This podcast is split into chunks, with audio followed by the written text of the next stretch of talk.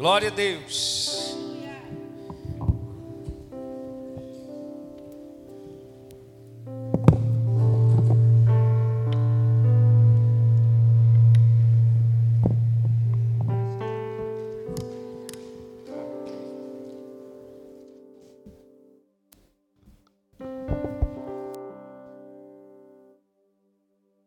Aleluias, amém, irmãos? Graça e paz, estão bem? Depois de dois dias intensos,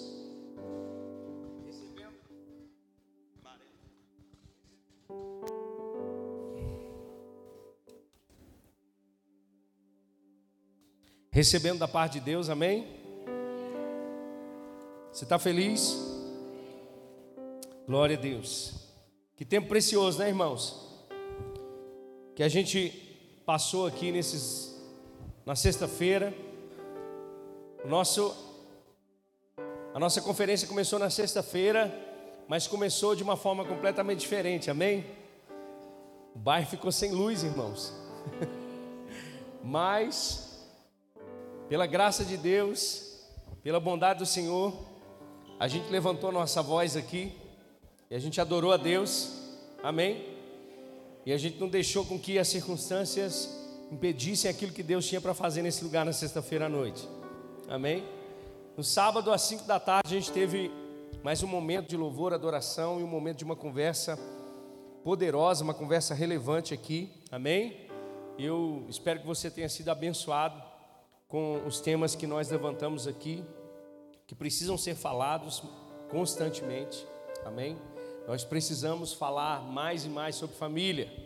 Nós precisamos falar mais e mais sobre criação de filhos. Amém? Sobre política. Nós precisamos falar sobre trabalho. Amém?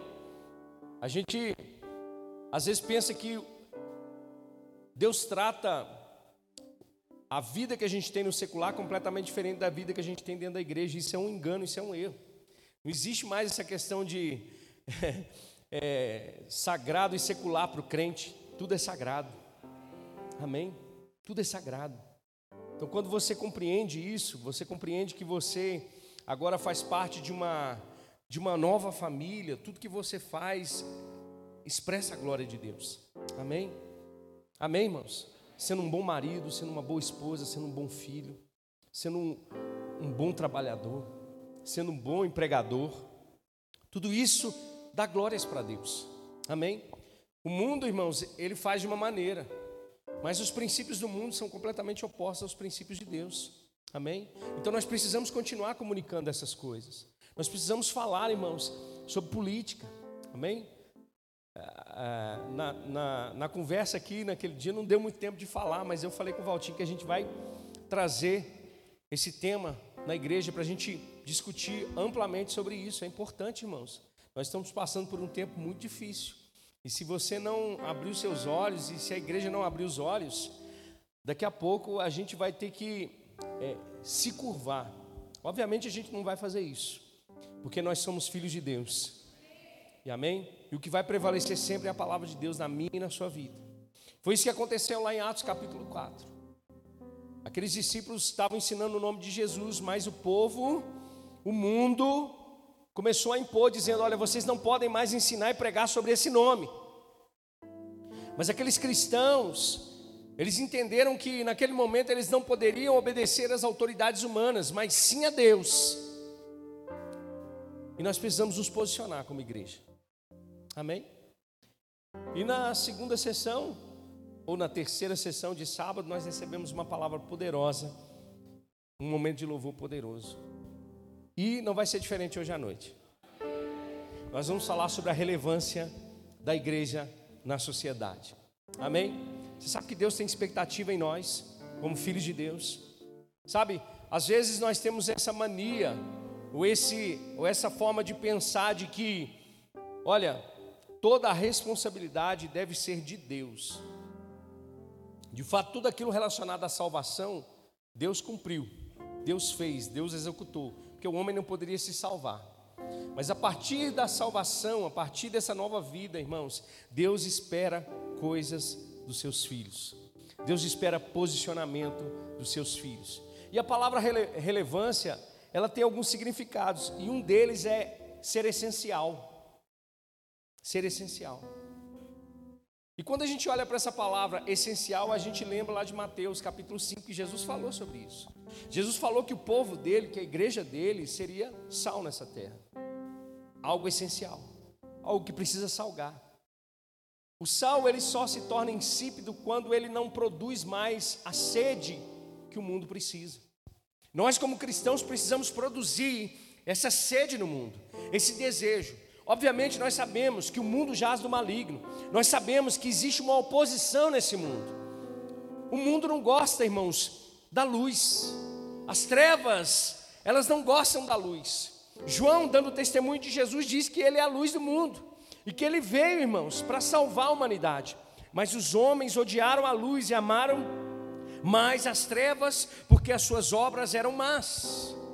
Mas independente da oposição que a igreja, que o cristão, ele receba sobre ele, ele precisa permanecer como algo essencial. A igreja, irmãos, é essencial.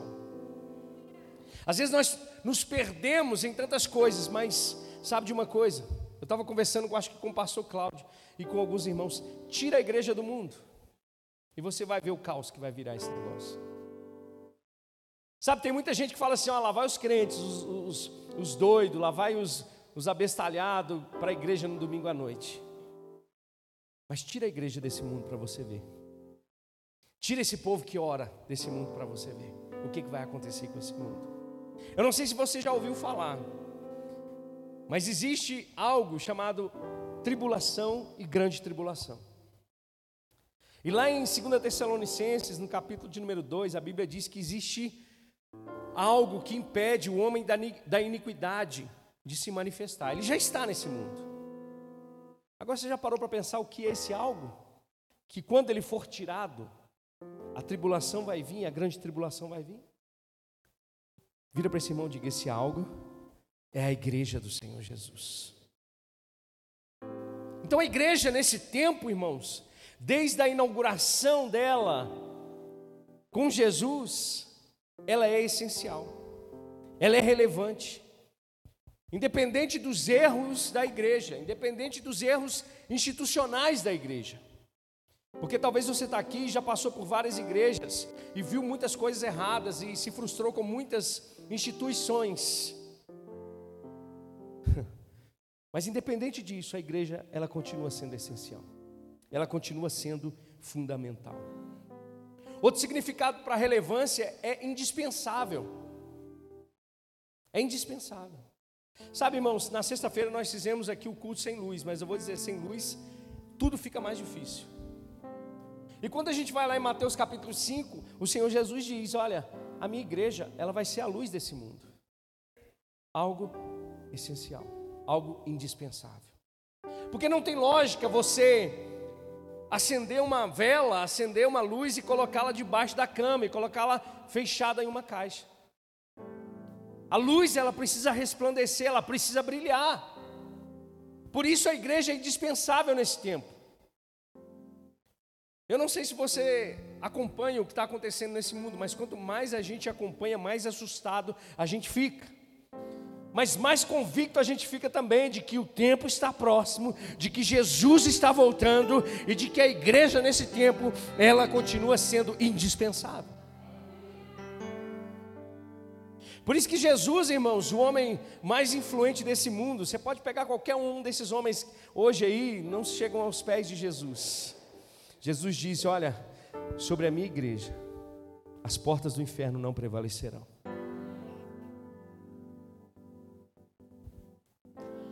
Agora eu não vou falar sobre Jesus nessa noite, eu vou falar sobre Paulo. Talvez o segundo homem que eu mais gosto de mencionar, gosto de falar e gosto de pregar é sobre o apóstolo Paulo.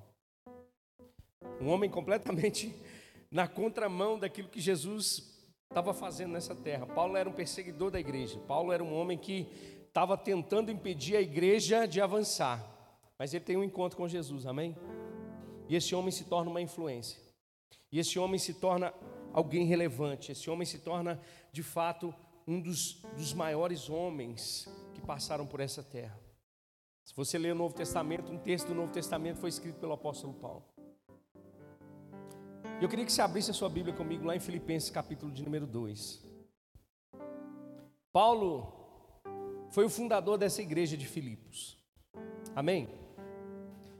Foi esse homem que foi chamado por Deus para falar para grandes, para pequenos, para fundar igrejas, para estabelecer igrejas.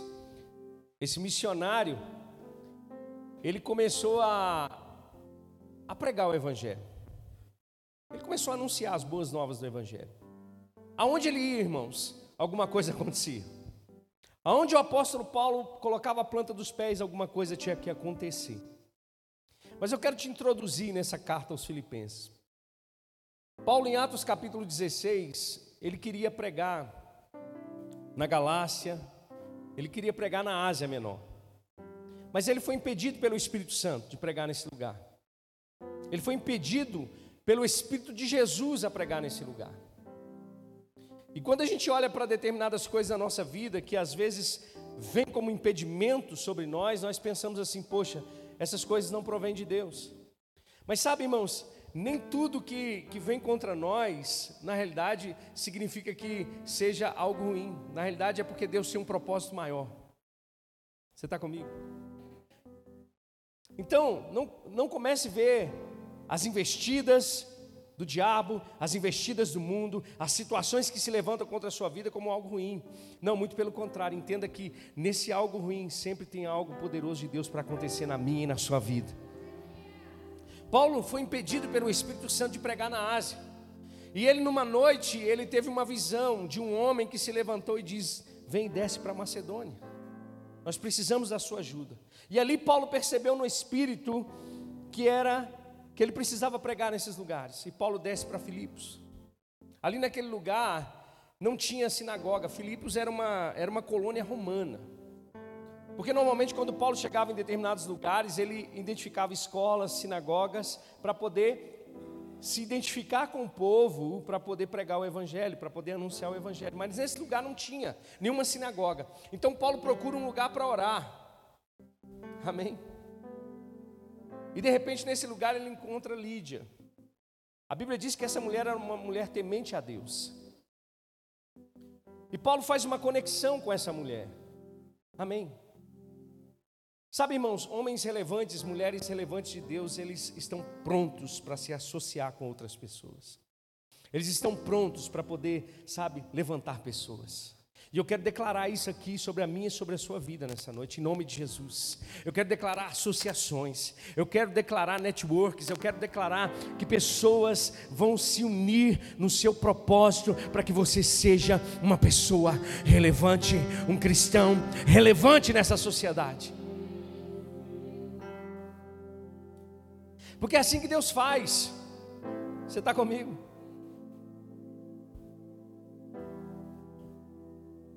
Deus ele une propósitos. E a Bíblia diz que Paulo, irmãos, não perde a oportunidade e ganha essa mulher para Jesus. Amém. Paulo não perde a oportunidade, irmãos. E Paulo aproveita para ficar nesse lugar por um tempo e começa a anunciar o Evangelho. Mas eu vou dizer para você, eu não estou fazendo comparações, porque Deus ele é soberano, ele é poderoso, amém? Mas quando a gente começa a fazer as coisas para Deus, os levantes vão acontecer. Os levantes vão se levantar. A oposição ela vai acontecer. E nós precisamos nos preparar como uma igreja relevante das oposições do mundo. Paulo pregando com Silas em determinados lugares, de repente aparece uma menina endemoniada, que muitos homens ali aproveitavam daquilo que ela fazia para receber alguma coisa. Mas Paulo percebe pelo espírito que essa mulher, ela tinha um espírito maligno sobre ela, e ele manda esse espírito embora. Um cristão relevante, irmãos, muda o lugar onde ele está. Uma igreja relevante, ela muda o ambiente onde ela está.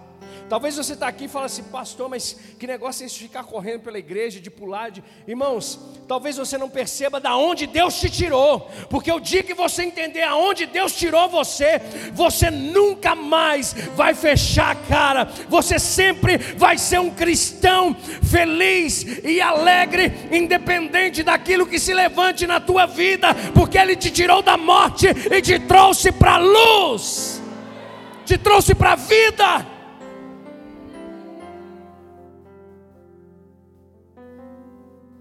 Então eu vou celebrar mesmo, eu vou correr mesmo, eu vou pular mesmo, eu vou me alegrar mesmo, mas eu vou mudar o ambiente aonde eu estou. Essa igreja vai mudar o ambiente aonde ela está.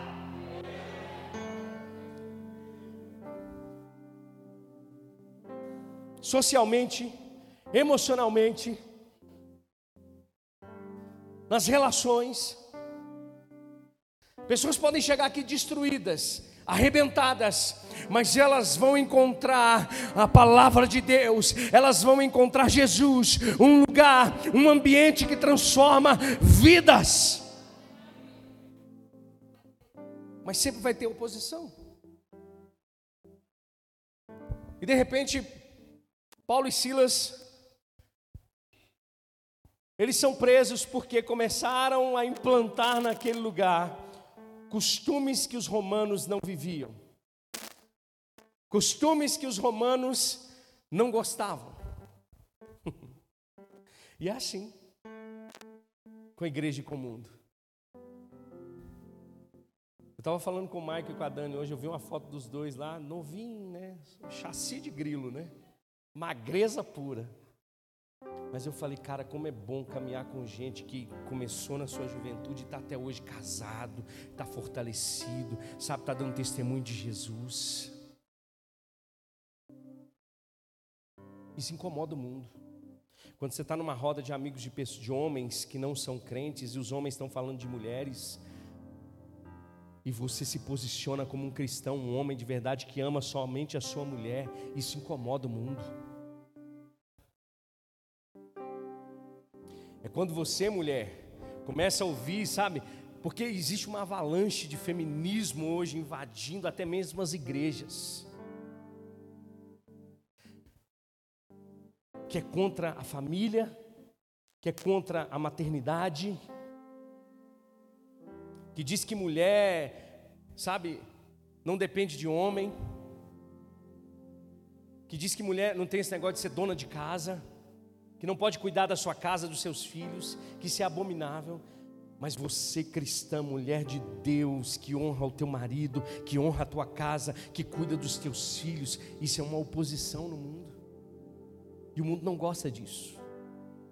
É você, jovem, quando entrar na faculdade e começar a ouvir as balelas do marxismo, da esquerda,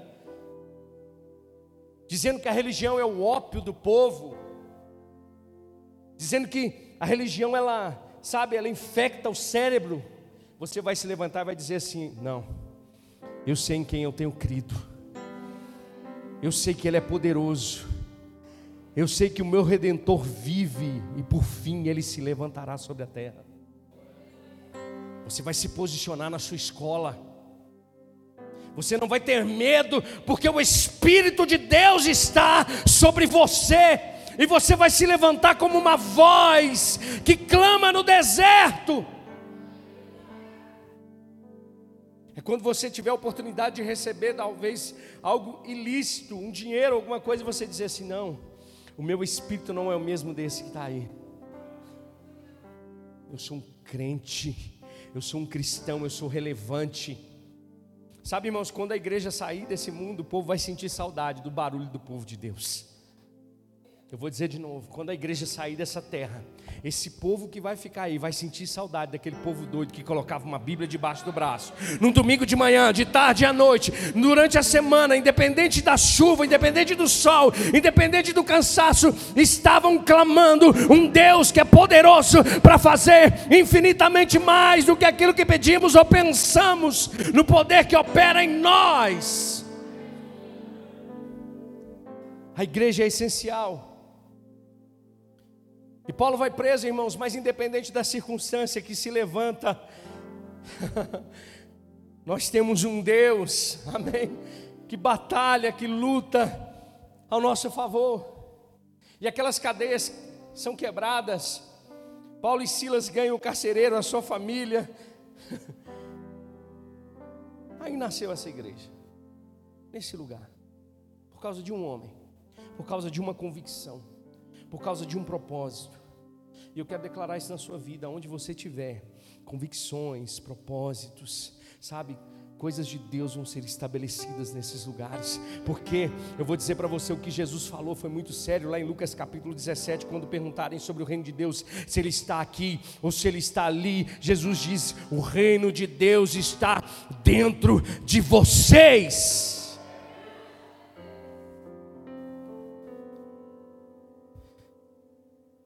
Paulo é preso. Talvez Paulo escreve essa carta aqui numa prisão domiciliar em Roma, mas ele escreve para uma igreja relevante. Ele escreve para uma igreja com propósito. Ele escreve para uma igreja missionária. Ele escreve para uma igreja que investia no evangelho. Mas Paulo está preso. E Paulo vai incentivar esses irmãos a permanecerem firmes.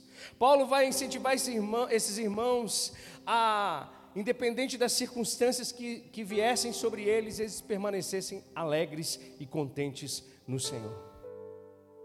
Uma igreja comum como qualquer outra, que enfrentava a oposição do mundo.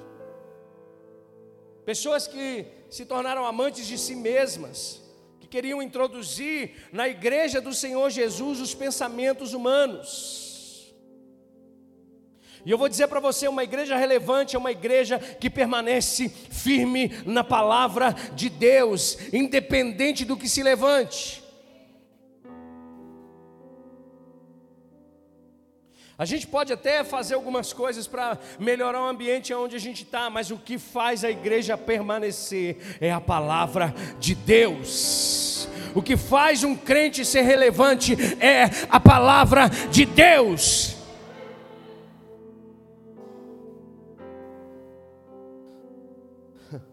Que vai fazer você crescer é a palavra de Deus. Então Paulo escreve aos Filipenses e ele diz assim, no verso 12: Assim, meus amados, Filipenses capítulo 2, verso 12. Como sempre vocês obedeceram, não apenas na minha presença, porém muito mais agora na minha ausência, ponham em ação a salvação de vocês com temor e tremor, pois é Deus quem efetua em vocês tanto querer quanto realizar de acordo com a boa vontade dEle. Façam tudo sem queixas e sem e nem discussões, para que venham a tornar-se puros e irrepreensíveis filhos de Deus, inculpáveis no meio de uma geração corrompida e depravada, na qual vocês brilham como estrelas no universo, retendo firmemente a palavra da vida. Assim, no dia que Cristo, no dia de Cristo, eu me orgulharei de não ter corrido nem me esforçado inutilmente Contudo, mesmo que eu esteja sendo derramado como oferta de bebida, sobre o serviço que provém da fé que vocês têm, o sacrifício que oferecem a Deus, estou alegre e me regozijo com todos vocês. Estejam vocês também alegres e regozijem-se comigo. Amém. Então, Paulo vai dar algumas dicas de uma igreja relevante. Ele vai falar para essa igreja continuar sendo relevante onde ela está. E a primeira coisa que Paulo diz, ele exorta os irmãos a obedecerem. Eles obedeciam na presença de Paulo, agora muito mais na ausência do apóstolo Paulo. Agora, obedecer a quê, pastor? Obedecer a quem, pastor? Obedecer a palavra de Deus obedecer ao Cristo, ao Senhor, ao Quírios, ao Senhor da igreja. Como igreja relevante, nós precisamos nos manter posicionados e obedecer e continuar obedecendo a, a Sua palavra, custe o que custar.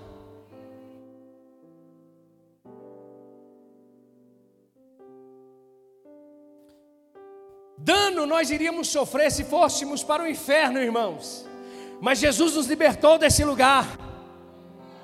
Dano nós receberíamos se permanecêssemos no pecado, mas Jesus nos livrou das amarras do pecado. Dano nós receberíamos se não estivéssemos livres da ira de Deus. Mas o cálice da ira de Deus, Jesus tomou no meu e no seu lugar.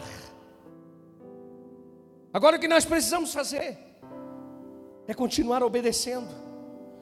Pastor, mas é difícil, mas eu preciso continuar obedecendo. Eu preciso continuar crendo que essa palavra é a única que me sustenta nos dias de dificuldade. Eu preciso continuar crendo que é através dessa palavra que o meu caráter, a minha vida, a minha casa, a minha família, tudo aquilo que eu tenho vai ser transformado, porque somente por essa palavra isso acontece.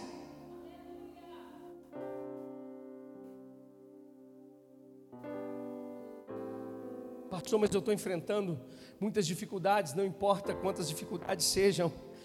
Você está firmado na rocha, você está firmado na palavra de Deus. Podem vir tempestades, podem vir ventos, podem vir dificuldades, não importa, tudo que vier contra você, a única coisa que vai fazer é fortalecer o teu espírito, é a tua vida com Deus. Nós, como igreja relevantes, não podemos dar o nosso jeitinho para as coisas acontecerem.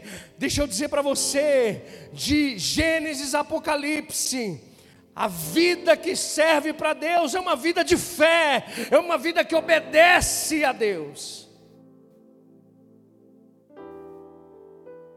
A única coisa que Adão precisava fazer era obedecer a Deus, mas ele decidiu abrir mão, nós não podemos abrir mão daquilo que é eterno para aquilo que é provisório nas nossas vidas.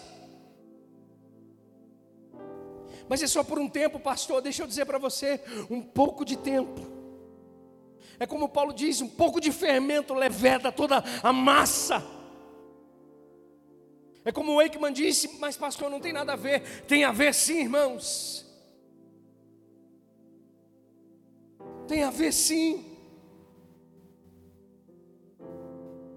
A gente está querendo ser relevante, irmãos, considerando que aquilo que o mundo está oferecendo é o que as pessoas precisam. Deixa eu dizer para você, não é. Jesus não veio trazer um pão que perece, Jesus veio dar o pão da vida.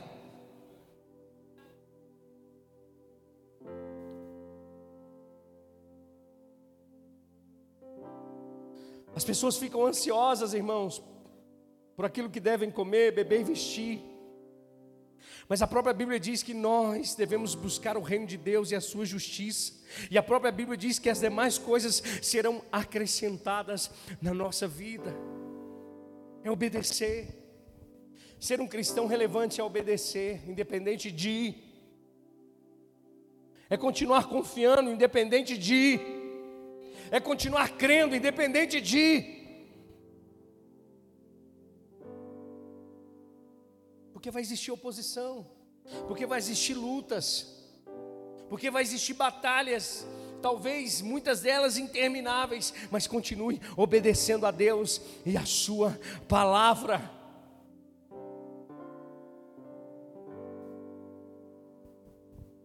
A obediência a obediência produz, irmãos, relevância na nossa vida. As pessoas querem ver, as pessoas precisam ver os frutos. Não tenho medo de obedecer a Deus.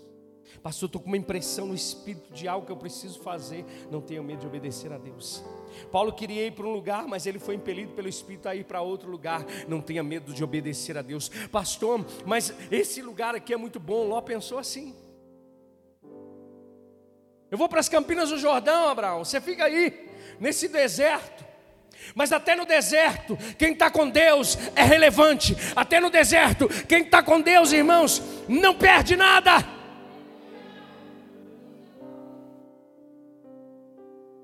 Oh, aleluia. Obedeça. Não obedeça só porque os teus pais mandam. Ou pedem. Não obedeça porque o pastor está dizendo, não obedeça porque o teu, o teu líder exija, obedeça porque isso é ser relevante. Obedeça porque isso é ser intencional. É como o Eichmann disse aqui ontem à noite: Senhor, eu estou acordando agora, aonde o Senhor quer me levar? O que o Senhor quer que eu faça? Qual pessoa o Senhor quer que eu alcance? Qual é a oferta que o Senhor quer que eu dê? Qual é a palavra que eu preciso usar? As pessoas estão sedentas. As pessoas estão angustiadas, desesperadas. Precisam de uma resposta. Pastor, mas é eu que estou precisando.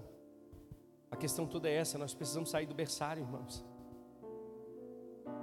Nós precisamos sair do berçário. Sabe aquele bebê que já não aguenta mais quando a mãe coloca lá no berço e ele, e ele vai dando um jeitinho de pular? A gente precisa ser assim, intencional. Eu preciso crescer. Eu preciso amadurecer. Eu preciso me posicionar como marido, como esposa, como filho, como trabalhador, como cooperador, como um servo, como um filho. Eu preciso, eu preciso crescer. E esse crescimento vem pela obediência. Amém. Paulo diz: Olha, da mesma forma que vocês me obedeceram enquanto eu estava aí, obedeçam agora na minha ausência. E Paulo vai falar: ponham em ação ou desenvolvam a salvação de vocês com temor e tremor. Então, uma igreja relevante é uma igreja madura. É uma igreja madura. É uma igreja que sabe celebrar como uma criança celebra. Amém. Mas que tem maturidade para cuidar das coisas necessárias e fundamentais para que seja relevante no lugar onde ela está.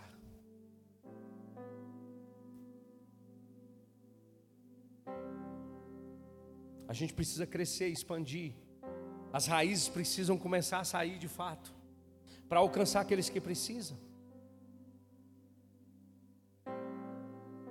Já parou para pensar quantas crianças estão sendo abusadas agora nesse momento? Talvez aqui nesse bairro.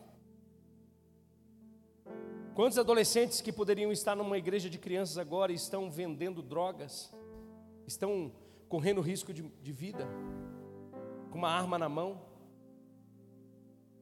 Quantos já estão perdidos até mesmo dentro das suas próprias casas?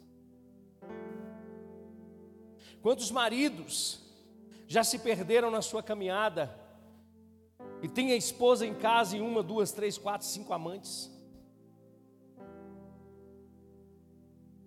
Quantas mulheres estão sendo violentadas todos os dias? E a gente perguntando se Adão tem umbigo. E a gente querendo saber quem que é filho do, de Deus e filho dos homens que fizeram aquela, aquela coisa lá em Gênesis. E gente do nosso lado morrendo e gente do nosso lado se perdendo, e famílias sendo corrompidas pelo diabo, e pessoas passando necessidade.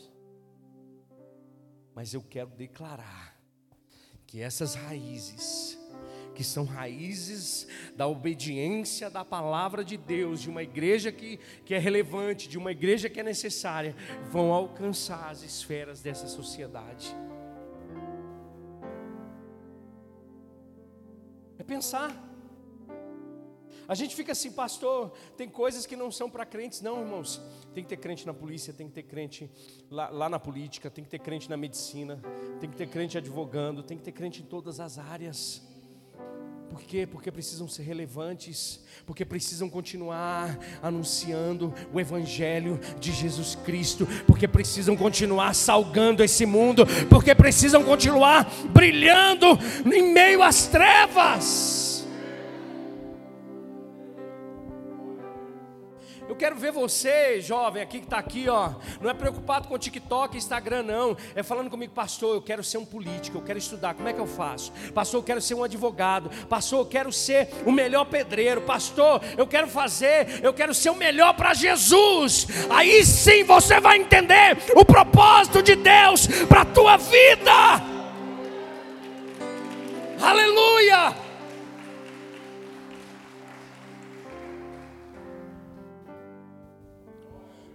Mas a gente demoniza as coisas e o demônio e o diabo, ele toma conta das esferas da sociedade.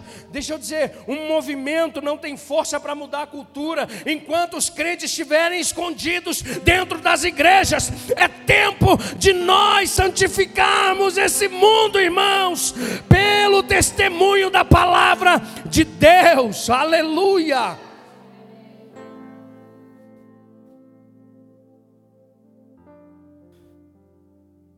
Talvez você nunca vai pegar um microfone para pregar, mas você não precisa. Você vai pregar com a sua vida. Não é Billy Graham que diz isso? Pregue com a sua vida e, se for necessário, use palavras. Talvez você, talvez você nunca vai cantar bem, mas não precisa. A sua vida vai ser, sabe, vai emanar, vai manifestar louvores para Deus.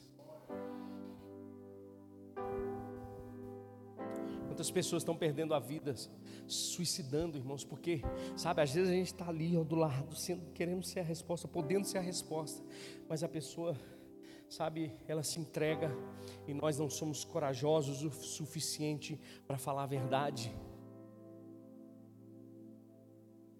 Para dizer: filho, você precisa sair dessas trevas, você precisa se converter.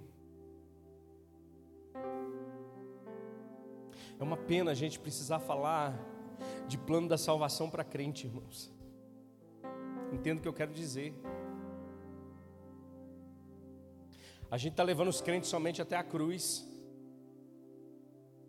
Entendo o que eu quero dizer. Mas na cruz você vai ficar ali. Você precisa se levantar agora e fazer algo. Isso choca alguns. Mas eu não posso mais, um crente de um, dois, três anos, ficar explicando para ele plano de salvação. Você já tem que ser resposta de salvação para os outros. Você precisa crescer. Você precisa desenvolver sua salvação. É triste a gente ter que ficar explicando para crente que não precisa fazer campanha para ser abençoado. A gente tem que ficar batendo as mesmas coisas. É triste a gente ficar tendo que ficar explicando para crente que ele precisa confiar plenamente na fé, no sacrifício de Jesus e todos os dias ele está tentando convencer a Deus aquilo que Deus já fez por ele.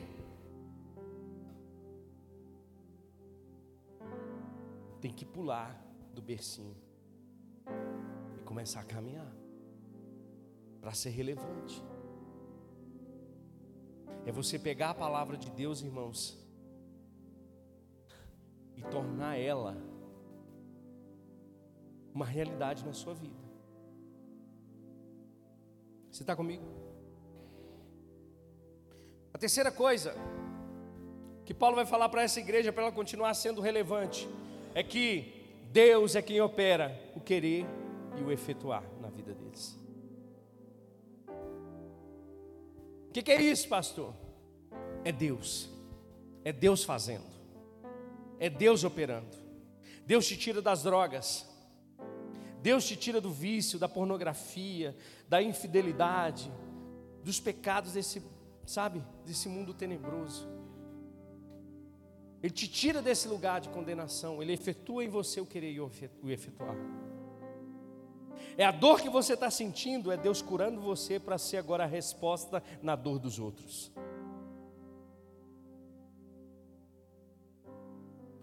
Eu costumo dizer isso aqui e às vezes até né, é parar de lamber a ferida, deixar Deus cicatrizar essa ferida para você ser resposta na doença dos outros.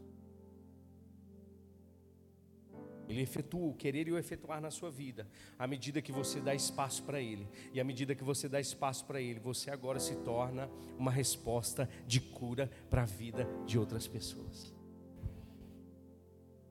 Eu te garanto que muitas pessoas estão aqui porque outras foram resposta para elas.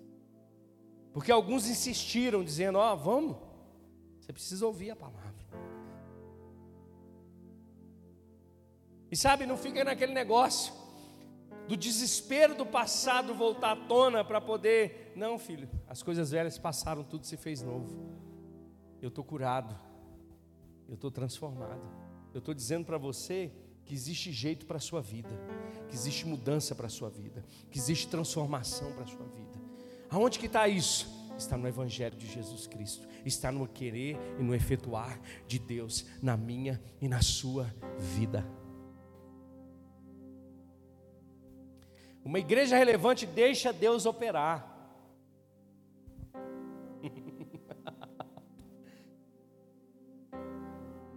Uma igreja relevante deixa Deus fazer, irmãos.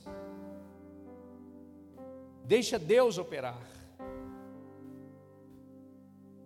Não tira Deus do lugar.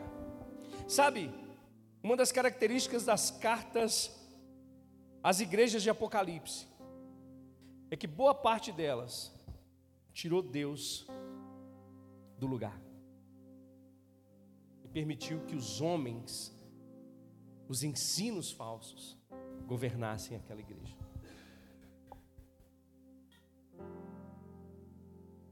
Pastor, a gente podia fazer isso na igreja, está na palavra? Não, pastor, mas é, é só para um agradinho a mais. Você quer fazer na sua força, na sua mão, no seu braço. Deixa Deus operar. Deixa Deus fazer. Deixa eu dizer para você, especialista em fazer igreja é Deus.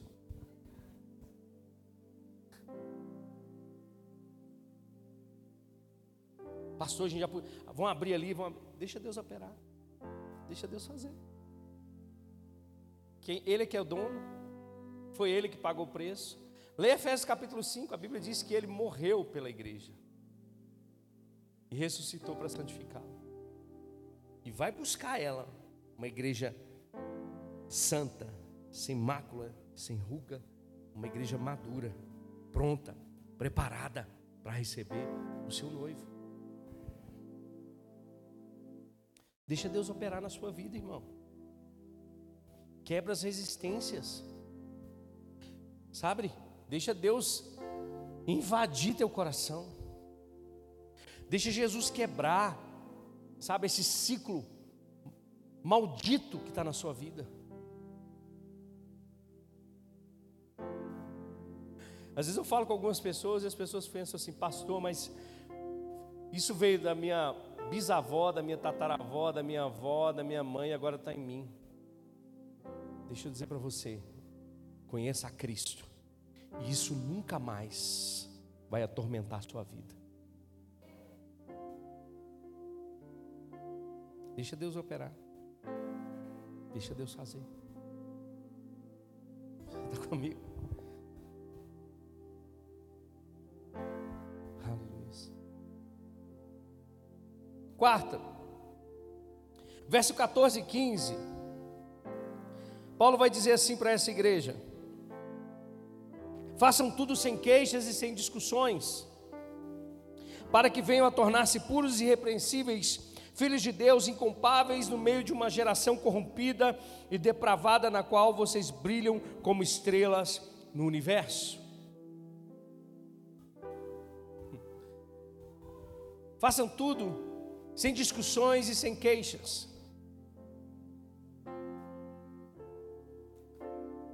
Sabe, a igreja ela é comparada com várias coisas na Bíblia: a noiva de Cristo, uma, a casa de Deus, um edifício. Jesus vai falar que o povo dele é luz, é sal. São várias figuras que são utilizadas. Entendo o que eu quero dizer. Amém? A igreja é uma grande vitrine de Deus. Quem é que não resiste a uma vitrine, irmãos? As irmãs. Peça para um homem fazer qualquer coisa, mas não peça ele para ir acompanhar a sua esposa nas compras no shopping. É um sofrimento eterno.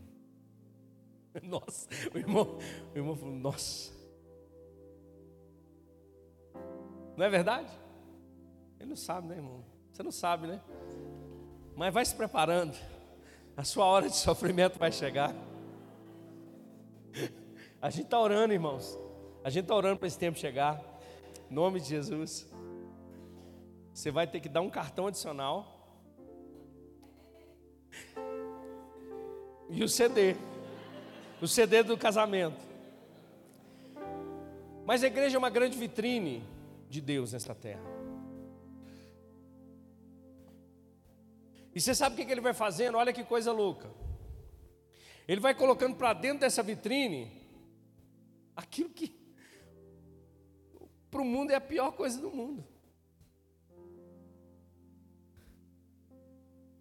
São os loucos, são os com que ninguém conta nada, são aqueles improváveis.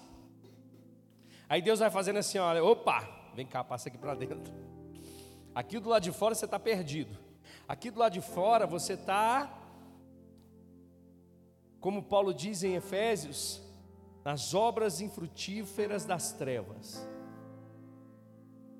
Mas aí Jesus pega esse caboclo, pega essa mulher, esse improvável, essa coisa louca, cheio de pecado, cheio de condenação, uma peste, uma praga, e leva para dentro dessa vitrine. e no levar para dentro dessa vitrine, acontece a transformação. E aí o povo que está do lado de fora está passando e está olhando para a vitrine de Deus. E está olhando para mim e para você. Porque a gente precisa parar com essa conversa e com essa mamata de que a sua vida só deve resposta para Deus. Eu estou cansado de ver crente, irmãos, Sabe, esses crentes meia boca? Que um dia está aqui no louvor, aí o pastor precisa chamar. Não é aqui na igreja, não, viu, irmãos? Isso é lá em Marte. Na igreja de Marte. O pastor chama para uma conversa, por causa do testemunho, e aí o, o filho de Belial, de Jezabel com, com Balaão, ele já começa. A igreja é isso, a igreja é aquilo, é hipocrisia, é nananã. E já começa a postar lá no, no, no, na, na, vida, a vida que ele sempre quis ter, ele está tendo. Tem crente assim, irmão. Esqueceu que Jesus tirou ele desse lugar terrível e colocou ele numa vitrine para que o mundo veja a transformação.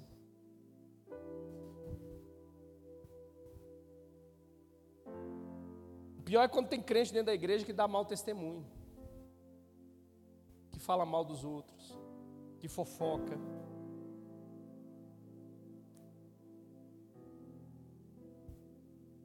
Que vive falando mal da igreja. Mas a Bíblia está dizendo, Paulo está dizendo aqui: olha, para a gente ser uma igreja relevante, para a gente ser uma igreja relevante, a gente tem que fazer as coisas sem queixas e discussões. Ah, pastor, tem que aceitar tudo? Não, irmão. Você não tem que aceitar nada. Mas entenda o seu lugar. Deus te colocou para dentro da vitrine. Como é que está sendo a sua propaganda de Deus nessa terra? Se Deus puder te colocar como um manequim eu não, vou servir de exemplo, porque eu, eu não estou muito bom para ser manequim. Mas você vai ser uma boa propaganda de Deus? As pessoas vão olhar para você e vão dizer assim: é, de fato. Sabe quando Elias, Eliseu passava? Aí vem um verdadeiro homem de Deus.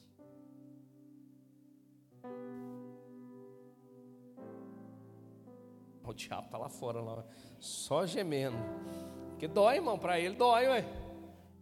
Façam tudo sem queixas nem discussões, para que venham a tornar-se puros e irrepreensíveis. Aí vocês estão pensando assim, o pastor não gosta de gato, não gosto mesmo não. Puros e irrepreensíveis, filhos de Deus, presta atenção aqui, inculpáveis. A única coisa que o mundo aí fora pode tentar fazer com a gente é dizer assim: pô, esse povo só faz o bem. Mas infelizmente a igreja está se perdendo nesse sentido. Mas a gente tem que ser conhecido como filhos de Deus, santos, inculpáveis, numa geração perdida e corrompida.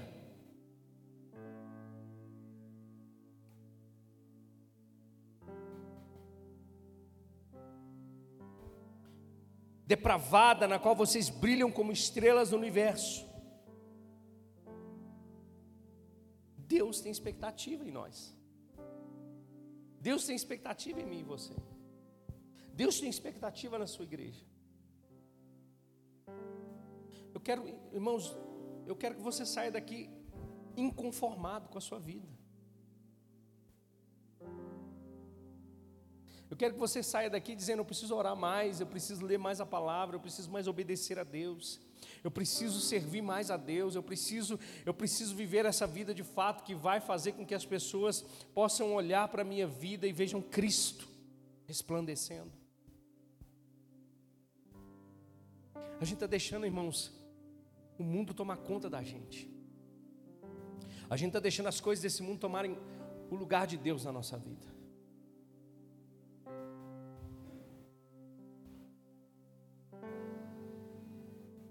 Você tem que sair daqui inconformado, dizendo: eu preciso, eu preciso mudar alguma coisa na minha vida. Como eu disse para você, ser relevante é ser essencial, é ser indispensável. E as pessoas olharem e falar assim, cara, eu preciso do conselho daquele menino, daquela menina, eu preciso do conselho daquele homem, daquela mulher, eu preciso do conselho daquela família, eu preciso porque é indispensável, porque é essencial, porque nós carregamos, irmãos, aquilo que o mundo precisa. Paulo sabia disso. Paulo estava dizendo para essa igreja: olha, independente daquilo que vocês estejam vivendo, façam tudo sem queixas e sem discussões.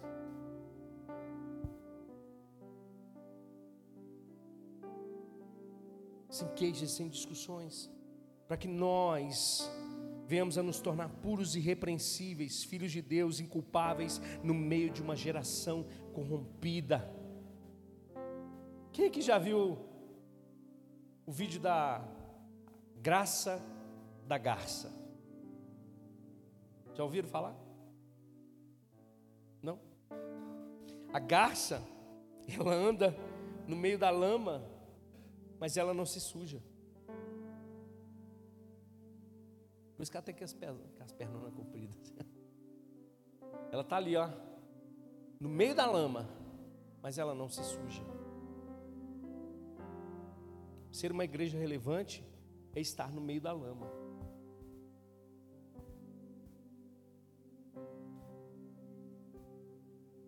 É estar lá no seu trabalho onde só tem ímpio, perdido, mas você está lá, salgando, sendo luz mas não se sujando. É você estando aonde Deus quer. Porque aqui dentro, irmãos, é bom demais, é, é essencial, é necessário. Mas a sua luz vai brilhar mesmo é na segunda-feira de manhã. Ou talvez agora, logo após o culto.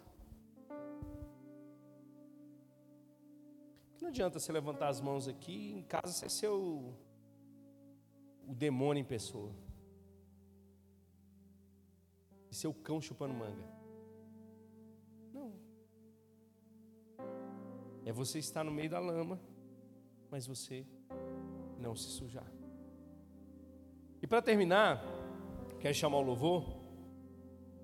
Amém?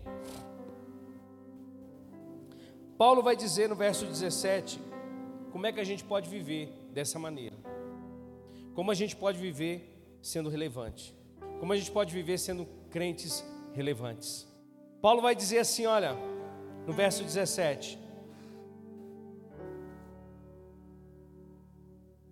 Contudo, mesmo que eu esteja sendo derramado como oferta de bebida, perdão, vou, vou ler o resto, verso 16. Primeira coisa, retendo, Paulo diz: retendo. Como nós vamos ser uma igreja relevante? Retendo firmemente a palavra da vida. Retendo, mantendo ela, mantendo viva, mantendo acesa a palavra da vida. E ele continua dizendo: Assim, no dia de Cristo, eu me orgulharei de não ter corrido nem me esforçado inutilmente. Contudo, mesmo que eu esteja sendo derramado como oferta de bebida, a segunda coisa, para ser uma igreja relevante, sobre o serviço que provém da fé de vocês, servindo, servindo a Deus, servindo a igreja e servindo o mundo. Como ser uma igreja relevante? Retendo firmemente a palavra da vida, servindo a Deus, servindo aos irmãos e servindo o mundo.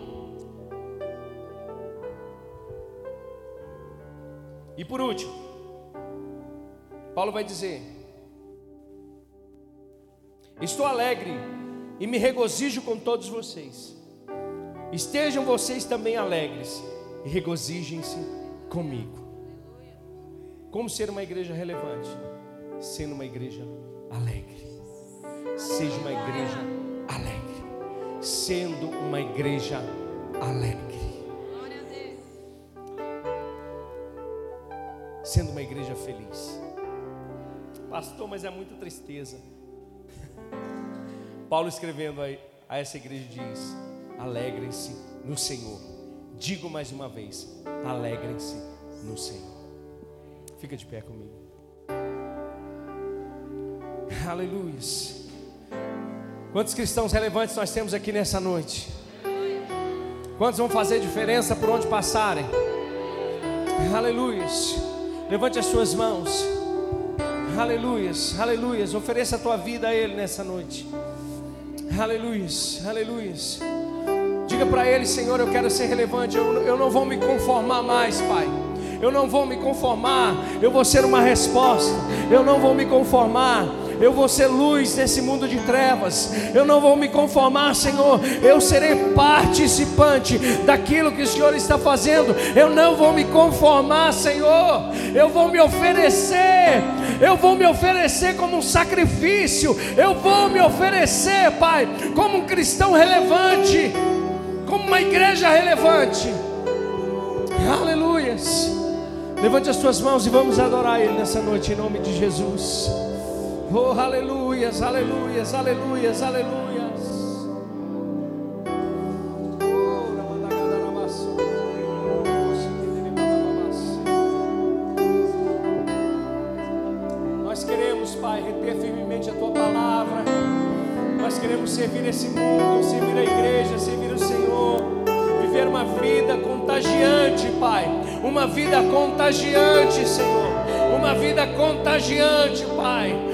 Vida que vai contagiar as pessoas. Uma vida que vai contagiar as pessoas, Pai. Aleluias. Aleluias. Aleluias. Nós somos as cartas vivas de Cristo sobre essa terra, escritas não com tintas mas pelo Espírito de Deus. Aleluias. Aleluias. Aleluias.